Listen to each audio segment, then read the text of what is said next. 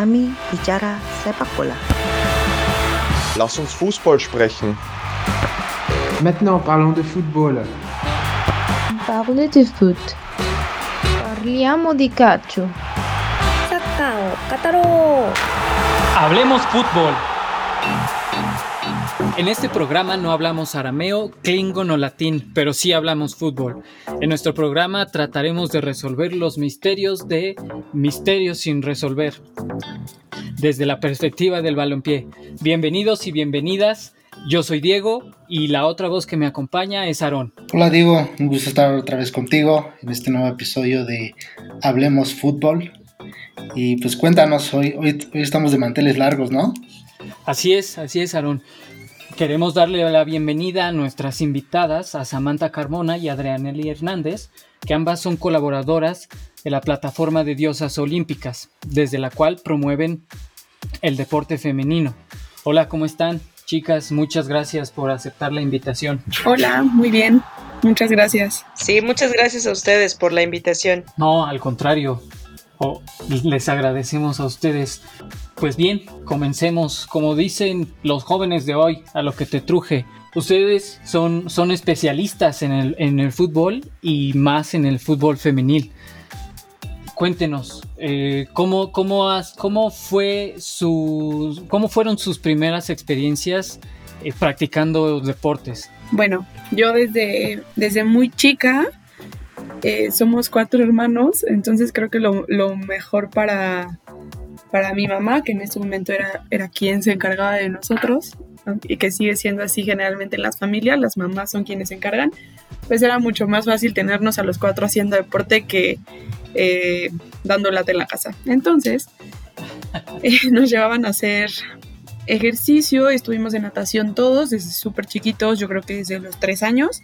Después eh, fue un poco extraño el por qué nos metieron a taekwondo también a los cuatro y ya se fue derivando ahí, cada quien tomó como un poquito más el deporte que quería, entre comillas. Mi hermano se fue a jugar fútbol y pues nosotros nos quedamos en el taekwondo toda la vida, pero el fútbol estaba ahí eh, entre mi hermana chica y yo como una constante que era algo que nos gustaba mucho y queríamos seguir practicando, pero no había ni espacios ni tampoco como el permiso de, de poder practicar este deporte. Ahí empieza como el acercamiento. Bueno, yo eh, jugué fútbol desde niña.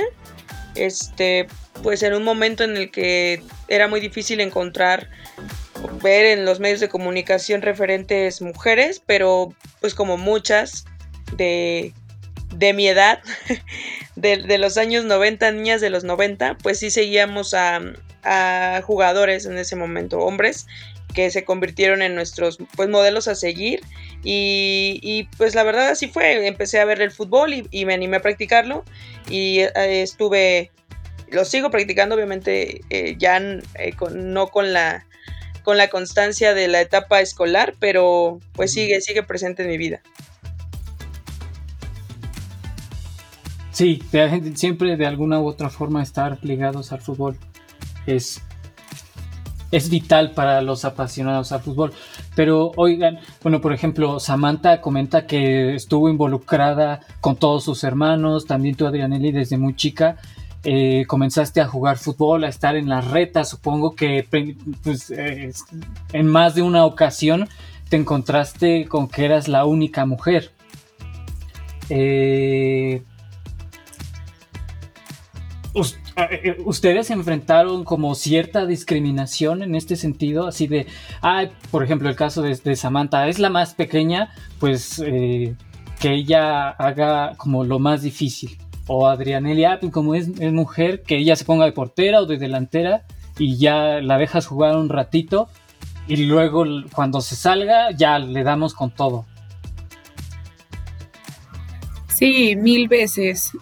Yo cuando cuando tenía como 11 años nos fuimos a vivir a casa de mi abuela. Entonces ahí ya como en la colonia era un poquito más segura de donde vivíamos antes y se armaba la reta.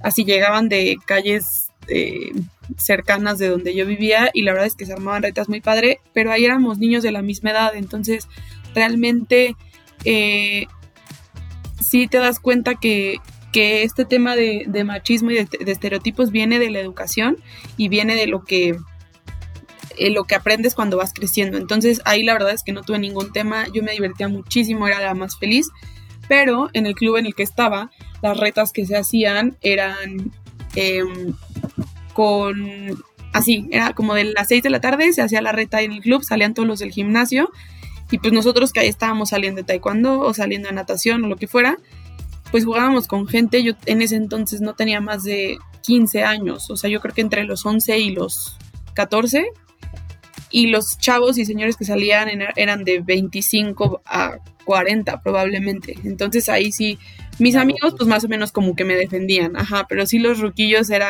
este, es que no vengo a jugar como si jugara con mi hija. Y así comentarios como que te trataban de sacar de la reta, o bueno, vamos a jugar esta reta, la que sigue ya contigo, como cosas así. Desde ahí como que se empezaba a notar esto de que te hacían un lado de alguna manera. Claro, sí, sí, es. Ajá. Ay, perdón. No, no, no, adelante. Sí, en, mi caso, pues sí fuimos. Yo soy de un pueblito muy chiquito, en Veracruz. Y ¿De dónde eres, Adrianelli? De un lugar que se llama Espinal, en el norte de Veracruz. Entonces, tal cual, o sea, es un pueblo que ahorita son como mil habitantes, pero pues, en esos años éramos mucho menos. Y pues en la escuela sí jugábamos con los niños, pero si bien no, no como un tal rechazo a que las niñas jugáramos, sí como dice Steph, los comentarios pues siempre estaban, ¿no? Ahí en, cada, en cada reta que, que no podías, que tuvieran cuidado contigo, cuando pues además de esa edad, que eran los 9, 10 años, en realidad estábamos prácticamente en igualdad de condiciones, niñas y niños. Sin embargo, este sí eh, los niños tenían esa concepción de nosotras como que no podíamos jugar. Digo, ya con, con el tiempo se dieron cuenta que no, que no era así, y ya después, este, al contrario, o sea, nos querían ah, en sus equipos, pero sí se mantenía esa, ese pensamiento, ¿no? De, de que no, no, o era raro ver a, a las niñas en, en un equipo de, de puros niños, por supuesto. Esto que menciona Samantha, me gustaría resaltarlo porque en aquellos tiempos, dicen en la iglesia, uno creía que estaba protegiendo a las niñas eh, ponerlas al ponerlas en posición que uno creía que eran las más seguras, ponerlas de porteras o de delanteras o incluso limitar el tiempo en el que ellas participaran en el juego, en la reta, para que posteriormente se pudiera jugar relativamente, sí, entre comillas, más cómodo. Y digo, no al punto de decir que no vine a jugar con... De, de expresar de forma despectiva, menos en lo particular, pero sí con este pensamiento de justo, es niña, no puede tener o tiene una fuerza diferente a la nuestra, entonces hay que, hay que jugar tranquilos, hay que tirar despacito, jugar así un rato, y ya que un tiempo considerable de haberle dado chance, pues ya que se salga y nosotros jugamos ya bien. Desafortunadamente, tardé en caer en cuenta, o muchos estoy seguro que tardamos en caer en cuenta de que esta situación no abonaba pues a la integración en el deporte ni a una convivencia que hoy estamos buscando al tratar de generar de cerrar brechas en la práctica de los deportes. Ahorita que estamos hablando del tema salarial, pero también de las exigencias y el desempeño deportivo independientemente de si es fútbol o algún otro. Y entonces yo caí en cuenta, primero porque platiqué con amigas y compañeras que jugaban fútbol y me decían es que es la peor actitud, es nefasto, es desesperante y frustrante recibir esta clase de tratos. De ay, hay que jugar despacito o hay que dejar que nos la quiten, porque al final no, no, ayudaba a la práctica del deporte. O sea, ellas estaban conscientes, o como cualquier otra persona que está consciente que hay que mejorar, y si llegas con alguien que te que te quiere como hacer el paro, no dando su mejor esfuerzo, pues te frustra, te enoja. Entonces, sí, que esta era una actitud que uno debía modificar y que no estaba ayudando. Sí, es normal, todo el mundo pasa por eso, lamentablemente, porque así se educa en, en todos los hogares y pues creo que no existe ni un hombre que no haya hecho algún comentario o ya un tipo de violencia grave este como encontrar una mujer creo que realmente no existe y del otro lado tampoco creo que exista una mujer que no haya sufrido algún tipo de tipo de violencia o discriminación por parte de un hombre o incluso también por parte de, de mujeres porque es como como hemos aprendido la verdad en México no se conoce otro panorama Claro, sí, totalmente de acuerdo. Que eh, incluso haciendo la reflexión con Aarón, este. Tal vez en, en, en, esos, en esos momentos o en ese contexto, hasta por los mismos estereotipos, uno pensaba que hacía algo bien, ¿no? Es como, ah, pues es que es la más pequeña, es mujer, pues hay que protegerla. Pero ya cuando lo trasladas a otros niveles y a otros y sí, y a otras situaciones, ya deja de ser, eh, este, deja de tener este, esta, esta apariencia para convertirse en algo más serio y más problemático. Lo que, lo que hace, hace un año más o menos la ONU sacaba que Messi ganaba lo mismo que 1.700 mujeres, que aproximadamente 1.700 mujeres profesionales de fútbol. ¿no? ¿Qué les, ¿Qué les parece eso? Pues un reflejo todavía de... Aquí creo que ya van involucradas más cosas, sigue siendo un reflejo de, de la sociedad que no está ni acostumbrada ni tiene el interés en, en que crezca el deporte femenino en general, no solamente el fútbol, pero pues es algo que ya se ha ido reclamando, ya se ha convertido mucho en protesta social y al final pues pues nada, sigue siendo un reflejo de que las cosas siguen estando mal y de que no hay interés por que cambien. Yo creo, que además eh, no puede dejarse de lado que los sueldos del fútbol varonil son demasiado.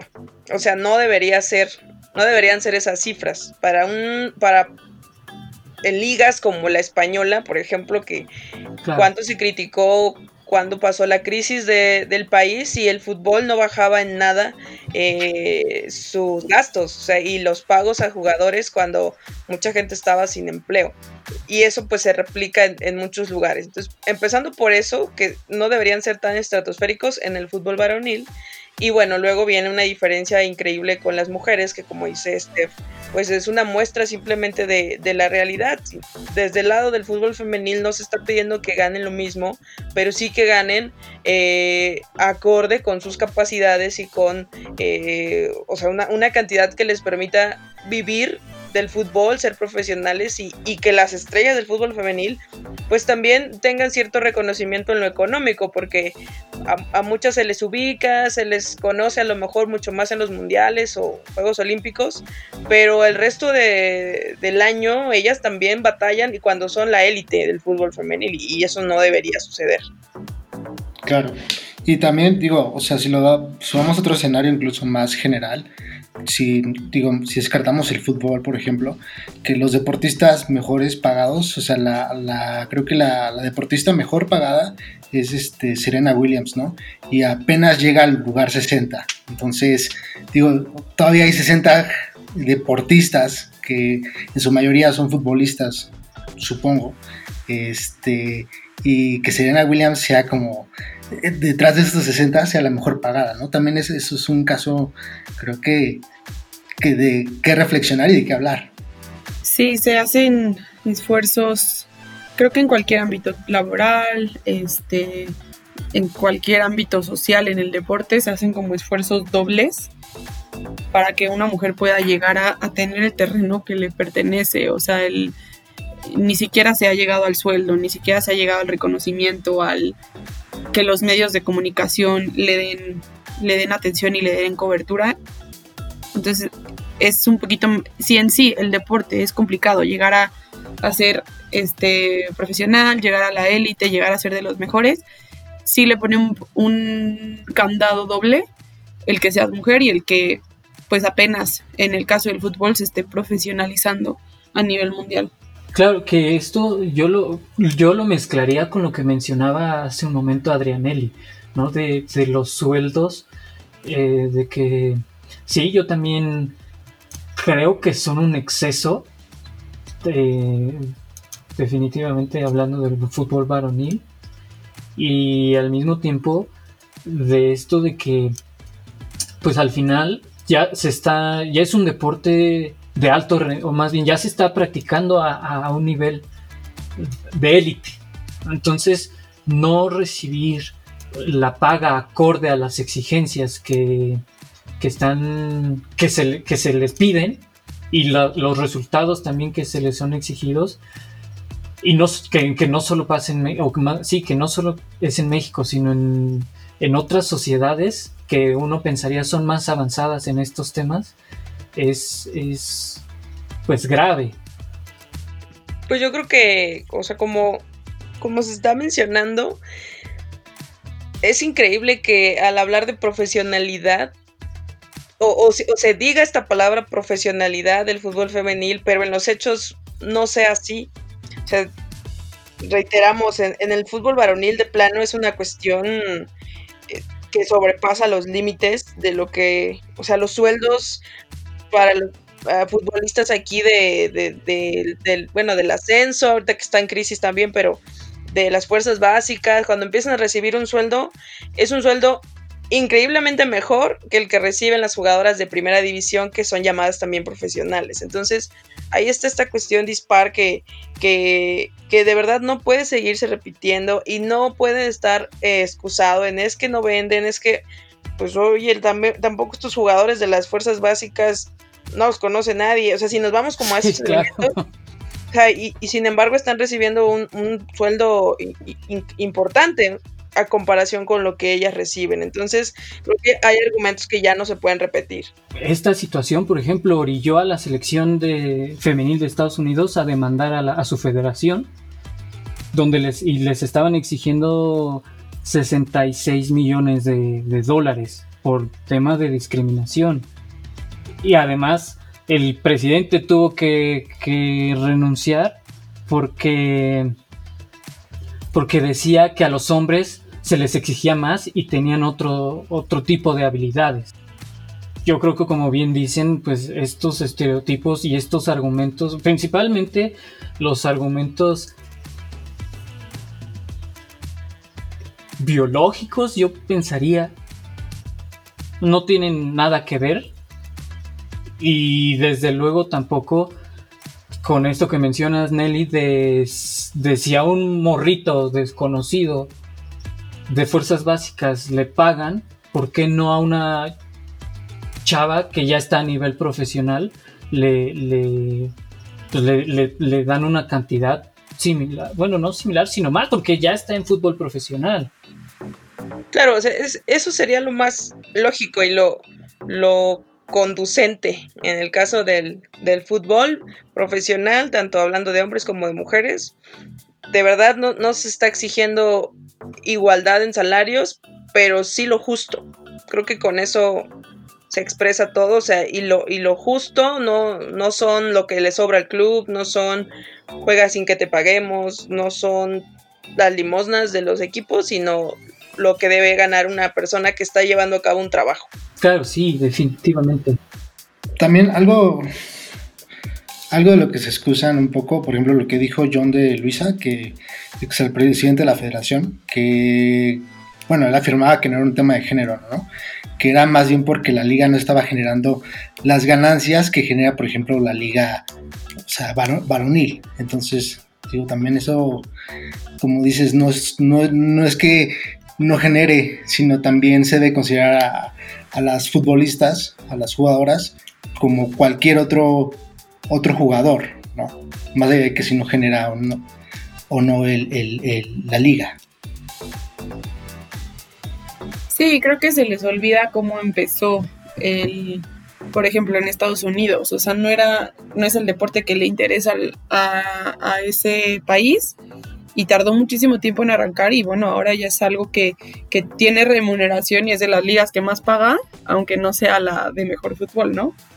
Ahí se van muchos deportistas a su retiro, pero pues se les olvida que justo fue apostando a pues a hacer una buena inversión y apostar a un deporte que obviamente no iba a crecer de la noche a la mañana. Entonces, eh, ahí está el ejemplo claro y pues es completo desinterés el, el querer armar pues una mejor liga en Estados Unidos, por ejemplo, o al final pues que su selección es la que les ha dado cinco campeonatos, si no se me está pasando uno, eh, mundiales y la varonil nunca les ha dado nada. Entonces no puede, o sea, simplemente por lógica no cuadran los números y no cuadra el que sigan dejando a un lado al deporte femenil en fútbol, por lo menos en Estados Unidos. Sí, que esto, que esto que mencionas de hacer la inversión, eh, ¿qué opinan? Justamente, alguna ocasión leí de un empresario gringo eh, este, que, se rehusaba como hacer una inversión más fuerte en el fútbol femenil porque hacía, esta, hacía una comparación. Decía, por ejemplo, ves, ves un partido entre hombres y corren, bueno, corren rápido, se lanzan, y si ves a una mujer es más lento, le puedes, una, le puedes hacer un tiro desde media cancha y la portera apenas salta y, entra el gol sin mayor complicación. Por eso me rehuso como a, invertirle. Bueno, aquí entraría pues cuestiones mucho más profundas sobre el análisis de cómo estos, o sea, desde que nacemos se nos va guiando hacia, hacia un género que está construido totalmente por, por la cultura y por la sociedad. Incluso hay este, investigaciones que le pudieron haber refutado a este señor. A ver, ok, mire, esta situación se da por lo siguiente, niñas y niños no arrancamos eh, en un terreno parejo nuestra actividad física. O sea, parece una o detalles insignificantes, pero si ustedes tienen familiares, eh, bebés o eh, tienen niños cercanos, podrán ver que no se les trata igual a las niñas y a los niños. En cuanto a que a los niños desde meses, en cuando empiezan a gatear, se les permite libertad en cuanto a su físico y a las niñas de inmediato se les empieza a limitar. Entonces es una cuestión que se ve reflejado en, el fútbol, por ejemplo, porque pues es una e, es, obvio que ahorita todavía no tengamos la velocidad, la fuerza y demás características que ya se ven en el varonil tras décadas de, práctica y tras una incursión tan temprana a la actividad deportiva. Ok, este, esta, persona, bueno, no quería hacerlo de, de esa manera, pero si hubiese pensado a un mediano, largo plazo, quizá para sus siguientes generaciones en esa empresa. Pues el fútbol femenil, si le inviertes, eh, como se ha visto en Estados Unidos con la selección, como se ha visto en Japón, que en 20 años se convirtieron en campeonas del mundo, pues es un proyecto que puede crecer de una manera increíble. O sea, sí, es verdad, ahorita hay diferencias, hay diferencias de velocidad, de fuerza, pero es una cuestión que se puede corregir y hay todas las bases eh, teóricas y científicas para, para cambiarlo y, vamos hacia allá. O sea, todos, todos quienes estamos involucrados desde diferentes puntos, desde los medios, desde los entrenadores, los equipos, las mismas jugadoras, pues vamos hacia esa meta, ¿no? A lograr que el fútbol femenil llegue a ese, digamos, a ese punto de su máximo desarrollo. Hay este, cinco jugadoras este, que creo que justamente hablando de este quiebre de estereotipos que tienen de las, de las futbolistas, que por ejemplo han hecho más que muchos futbolistas en Europa, ¿no? O sea, por ejemplo, el, caso de, de Kenty Robles, que pues ahorita creo que es la es este como de las estas futbolistas más importantes del Real Madrid y este o, o Charlene Corral, ¿no? También. Entonces creo que son, son estos casos de éxito que muchas personas pueden mirar y ver que justamente pues también hay talento, ¿no? El problema es que, como, se, como dicen, no se apoya. Sí, ahí vemos otra vez eh, la diferencia de, digo, al final, no sé, un Hugo Sánchez, pues sí hizo mucho, ¿no? En la, en la liga, en su paso por la Liga Española, pero Kenty Robles está haciendo lo que ningún mexicano ha logrado, o sea, los campeonatos que ha tenido, los clubes en los que ha jugado, toda su trayectoria eh, desde los ocho años está en España y tiene, tiene un gran talento y al final se ve la diferencia de sí como jugadora exitosa, pero no como jugadora que gana lo que incluso hasta en su momento ganó Hugo Sánchez, aunque pues, hablamos de diferentes épocas, ¿no? Y, de economía distinta, pero... lo que ganó Chicharito, Raúl Jiménez. Sí, comparando con algún, exacto, comparando con algún jugador actual en, en otro tipo de ligas, pero pues bueno, también es un, es un proceso, es mucha de, de la demanda que se viene haciendo desde años atrás. Y al final, eh, creo que lo que también define mucho al deporte femenil, y en este caso al eh, poniendo como ejemplo el fútbol, pues es cómo lo toman y cómo lo convierten en, en que, que sea visto de, una forma diferente, o sea, no como la, de pobrecita, no, es, no gana lo que, lo que gana Hugo Sánchez, no gana lo que gana Charito, pero ellas se convierten en referentes para muchísimas mujeres en la actualidad y en referentes en no quedarse calladas, en saber decir, eh, no sé, las chicas de la sub-17 llegaron a la final del mundial y no puede ser posible que no estén en una portada, exigir de diferentes maneras muchas cosas que no suceden todavía. Y bueno, o sea, transformar esto que están logrando para que también funcione para siguientes generaciones.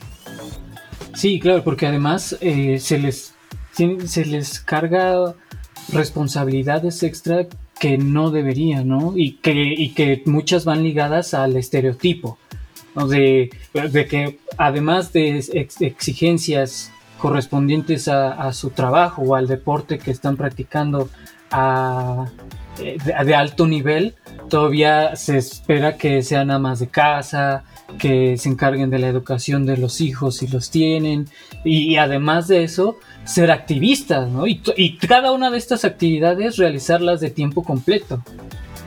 Sí, creo que por suerte justo estas referentes rompen este estereotipo de, de que se les obligue a, a, los roles de género que conocemos actualmente.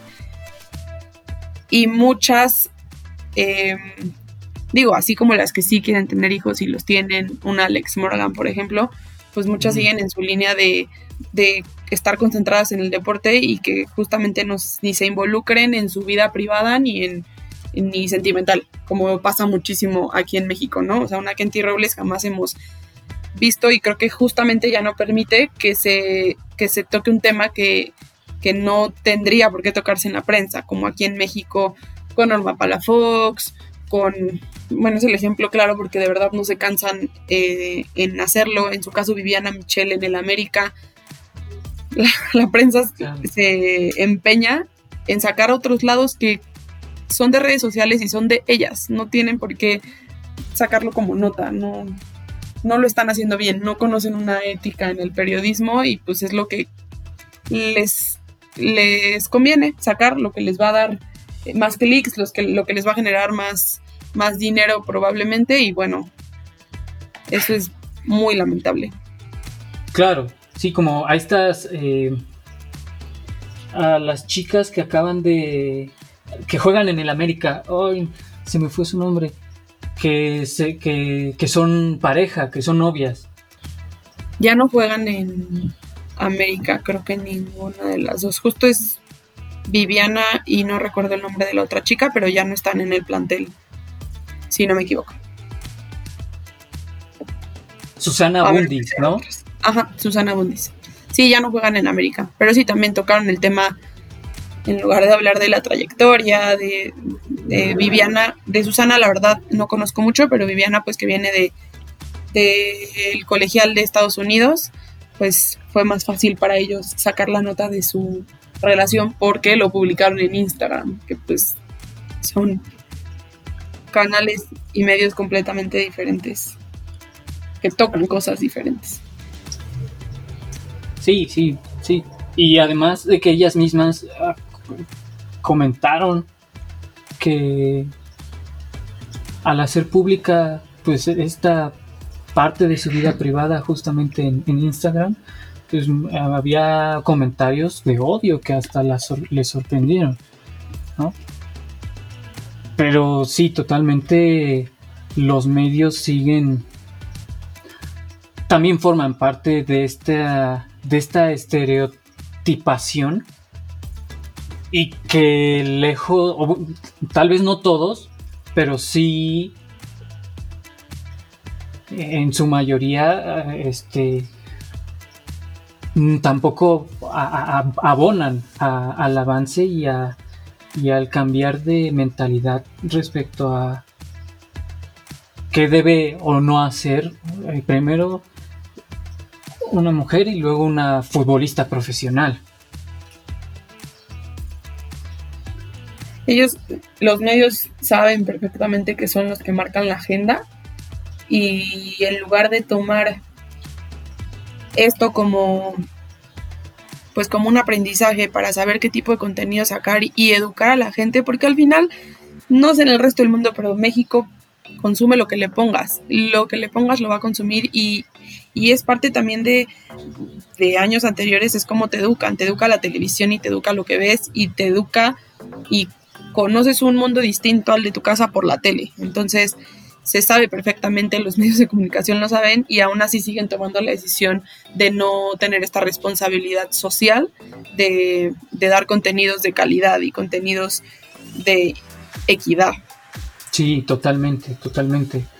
Y bueno, ya para acercarnos al final, eh, ¿ustedes qué creen ¿Cuánto tiempo pasará para alcanzar esta, esta equidad, esta igualdad, teniendo en cuenta lo que mencionábamos hace, hace unos momentos, donde los hombres apenas están debutando y ya ganan más de 100 mil pesos al mes y una futbolista consagrada a nivel profesional, eh, su salario ronda entre los 30 mil pesos.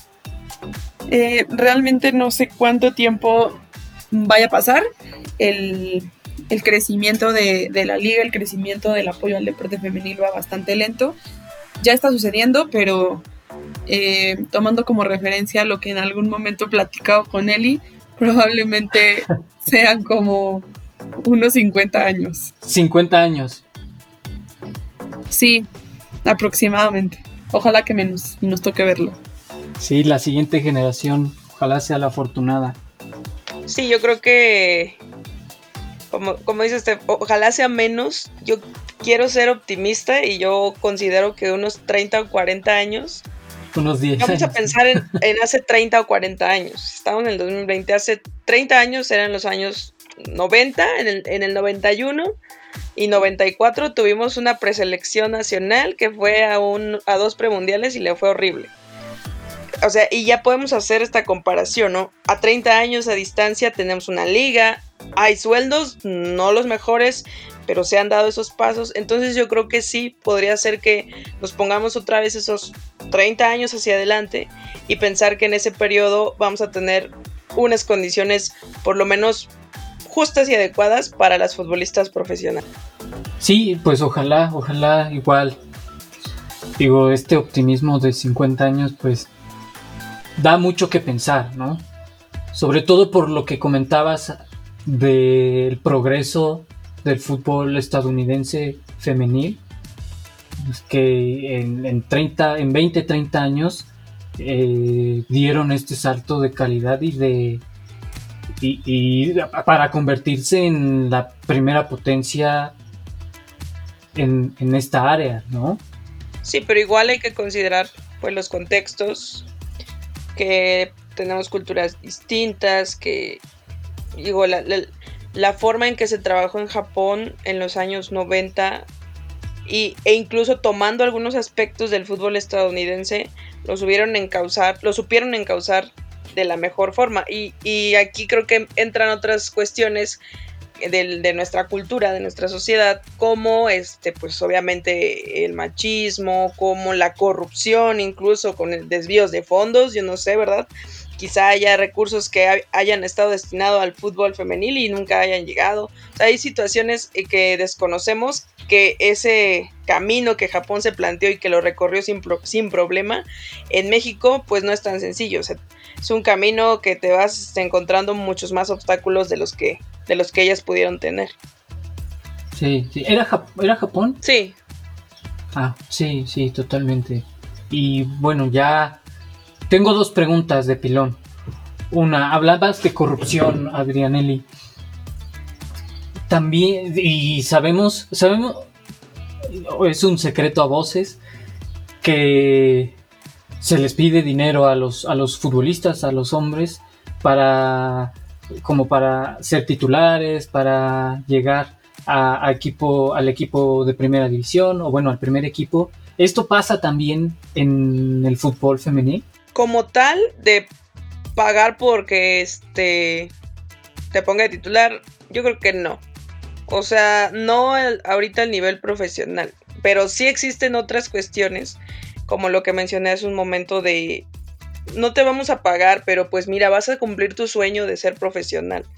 O sea, eh, se les están quitando algunas cosas, quizá no se les está pidiendo dinero tal cual, pero sí hay otras cuestiones eh, criticables. Ahora, ojalá no, no lleguemos a ese punto, o sea, siempre, eh, y se ha reiterado que lo que se espera es que no, no el fútbol femenil no importe los vicios de, del fútbol varonil, que en este caso sería ese, ¿no? Como, como mencionas, es un secreto a voces, sobre todo en ciertos equipos en los que más se conoce que sucede esta situación de, tener que pagar por jugar en primera. Eh, todavía creo que no se da como tal en las jugadoras, pero sí creo que, por ejemplo, sí se ha dado que haya recomendaciones de jugadoras. Eh, que haya, como te menciono, este abuso también hacia ellas, ese abuso de poder en ese sentido, de que tal cual o, te pagamos tres mil pesos al mes y ella sí, ella está poniendo más de la mitad de sus gastos, por supuesto. Entonces, mm, si bien no son los mismos problemas, sí son también eh, cuestiones que, que preocupan, que no deberían continuar. Sí, claro. Y además, eso, tres mil pesos al mes, creo que a un becario, ¿no? Entonces todavía pedir dinero es como, pues de por sí, no, no ayudas y me estás quitando dinero. Bueno, y la segunda pregunta es, ¿algún día vamos a ver equipos mixtos? O no digo no solo en el fútbol, sino en cualquier otro deporte. Ay, yo creo que para eso sí van a pasar como 100 años. Eh, lo, lo veo muy complicado porque como escuché hoy en la mañana en una plática de, de deportistas, bailarinas, eh, de reporteras, periodistas deportivas, pues el abanico de, gente ya no solamente es hombre-mujer. Entonces ya es más complicado, o sea, por justamente la inclusión, el tener un equipo en igualdad de oportunidades. Entonces, digo, si es mixto, con gente trans, no sé qué tantas otras variedades haya, son las únicas que conozco. Digo, obviamente no, me voy a quemar aquí hablando de, de las, bueno, las personas que son trans y al final, bueno, los homosexuales o las chicas eh, también homosexuales, pues siguen teniendo toda esta parte biológica de mujeres o de hombres pero creo que sí complicaría mucho si ya hablamos de que exista una verdadera equidad de género, creo que sí complicaría más el tema de que existan equipos mixtos. O sea, yo a la fecha no suena mal, lo, podría, lo pondría como una tercera categoría, o sea, femenil, varonil y mixto, y pues ya cada quien que decida cómo competir, pero sí lo veo muy complicado. Sí, que lo lo que mencionas de, de acuerdo a preferencias sexuales y también eh, cómo se van identificando respecto al género, eso digo, también da para, mucho, pero eh, eh, empezaría con que, por ejemplo, hay una selección, o creo que hay equipos de hombres gay ¿no? Eso también es, creo que, eso es totalmente absurdo, ¿no? Porque hasta ellos mismos, digo, no, no, no sé si la iniciativa surgió como protesta, pero de que hay una selección, o bueno, hay como una liga gay, también eso es una, este, un asunto tremendo de discriminación o de autodiscriminación, ¿no? Porque al final, pues sigue siendo ya sea hombre o mujer. Y pues, tu preferencia sexual no debería ser determinante para, o en, este caso, para si estás en el América de hombres heterosexuales o en el América de homosexuales o en el América de mujeres heterosexuales o en, en, pues en esa segmentación. Pero... Sí, yo creo que lo hacen más por querer, querer estar en... Ay, no sé exactamente cómo decirlo, pero lo hacen como por querer estar, ajá, o sea, como por intentar hacer algo bueno de ahí. Sí, nosotros estamos como súper progres y tenemos nuestro equipo eh, varonil gay, pero al final son como epic fails, o sea, la siguen pegando por no conocer, por no investigar. Sí, yo, yo, creo que hay que tener pues mucho cuidado al hablar de estos temas, como decía Steph, si lo consideramos ahorita con el abanico de, de diversidad que tenemos, este e, se ve complejo pero ahorita eh, los estudios de género y, hay muchos, muchos movimientos que, incluso pues están cuestionando todo esto, ¿no? Lo de la transexualidad, lo de la cuestión del género. Entonces, bueno, no sabemos hacia dónde vaya a, seguir este, o, que se vaya a definir, o si más bien prospera esta situación de la abolición del género, y, que no tiene nada que ver con, con el aspecto físico. Y en el caso de, de estos equipos que se denominan pues de homosexuales o de, lesbianas o como mencionaste, pues no creo que sea una cuestión de autodiscriminación, creo que es una forma de, de manifestarse o sea, el fútbol es un, en, especial el masculino, es un territorio, el de, hombres es un territorio en el que se considera que ahí se hacen hombres y tienen que cumplir con las características de un hombre que, que está dentro de una sociedad patriarcal, es decir, ser heterosexual, fuerte, valiente, qué sé yo. Entonces, en el fútbol varonil mexicano, es prácticamente imposible, pues creo que no hay ninguno que tal cual de manera abierta haya dicho soy gay y yo no, no, o sea, meto las manos al fuego para decirles que no hay uno, ni dos, ni tres, sino muchos más, pero no lo van a decir. Entonces creo que esta manifestación de que, de que exista este otro equipo es el decir, oigan, pues no tiene nada de malo, jugamos fútbol y tenemos esta orientación sexual, debería ser así de libre y de abierto en cualquier espacio. Creo que esa es la finalidad. Claro, totalmente de acuerdo. Y agradezco estos comentarios y reflexiones que nos comparten desafortunadamente aún existen fuertes estereotipos tanto hacia las mujeres como con los hombres que en términos de sus preferencias sexuales no existe aún este progreso que se piensa que ya tenemos en nuestra sociedad actualmente. Muy bien, pues hemos llegado al final del programa. Muchas gracias por estar aquí, Samantha y Nelly. Esperamos que sea la primera de muchas. Y antes de despedirnos, díganos dónde las pueden encontrar en redes sociales. Pues en la cuenta de, Diosas Olímpicas, estamos creo que en todas las redes, Instagram, Facebook y Twitter. Síganos en todas. Tratamos de tener mucho contenido de calidad, no solo de fútbol, de, de más deportes y pues continuar desde este lado del periodismo deportivo, pues esta, esta lucha, que al final queremos que no sea lucha, pero pues sí es una lucha para exigir derechos en todos los ámbitos.